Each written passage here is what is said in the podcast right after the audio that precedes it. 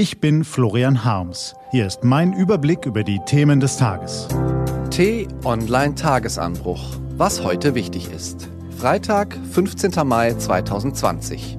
Die Corona-Krise kostet Deutschland enorme Summen. Aus diesem Debakel kommen wir nur heraus, wenn wir jetzt alle gemeinsam anpacken. Gelesen von Christian Erl. Was war? Mit jedem Tag verengt sich das Blickfeld. Eine ganze Gesellschaft ist im Tunnelblickmodus unterwegs. Wir schauen in den Fernseher, Corona. Ärzte in Talkshows, Reportagen aus Intensivstationen, Politiker im Wichtigsein wetteifern. Wir schalten das Radio an, Corona. Virologen-Podcasts, blecherne Stimmen aus dem Homeoffice, Extrasendung zum Extraaspekt der Extremsituation. Wir schauen in den Bundestag, Corona.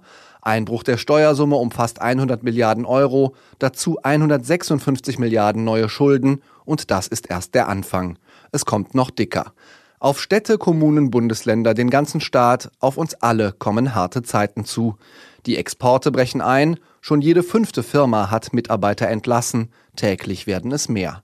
Wir schauen in die Gesichter unserer Liebsten, Sorgen, angespannte Nerven, hier die Angst um die Gesundheit, da um Oma und Opa, dort um den Arbeitsplatz.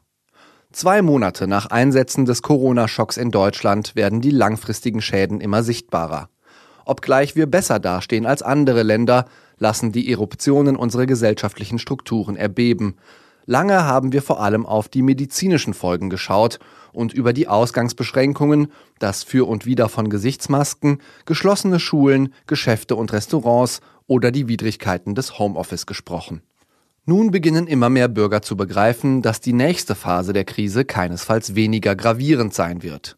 Angesichts der Milliardenbeträge versteht selbst der Letzte, die Corona-Krise führt nicht nur potenziell zur größten wirtschaftlichen Rezession seit dem Ende des Zweiten Weltkriegs, zu Kurzarbeit, Entlassungen, Insolvenzen, sie wird vor allem unfassbar teuer. Sie macht den Staat, die Gesellschaft, uns alle deutlich ärmer. Das schreibt T-Online-Wirtschaftschef Florian Schmidt in seinem Kommentar. Er schreibt weiter, und die Rechnung wird noch deutlich länger, das dicke Ende kommt erst noch. Denn die Kosten, die ein Konjunkturpaket zum Ankurbeln der Wirtschaft nach sich zieht, sind in diesen Summen noch gar nicht einkalkuliert. Vor unserem geistigen Auge sehen wir all die Euromünzen zu Milliardenbergen aufgetürmt. Ein Gebirge aus Schulden verstellt unseren Horizont. Unter den Gipfeln schleichen wir mit Tunnelblick durchs Dunkel. Das ist nicht gesund. Wer das Licht am Ende des Tunnels nicht mehr ahnt, der wird es niemals erreichen. Der sitzt in einem Zug, der durch einen endlosen Tunnel rast, wie in Friedrich Dürrenmatts Kurzgeschichte, die mit dem bitteren Satz endet, Gott ließ uns fallen, und so stürzen wir denn auf ihn zu. Aber so weit sind wir nicht, so weit kommt es nicht, am Ende ist Licht. Dieses Land hat schon ganz andere Katastrophen überstanden, und es kann auch diese Krise meistern, Wenige Staaten haben so gute Voraussetzungen wie Deutschland, wohlhabend, stabil, friedlich, eifrige Unternehmer und tüchtige Arbeitnehmer, keine Egomanen am Regierungsruder und die meisten Leute lassen sich auch nicht von Verschwörern und anderen Spinnern blenden.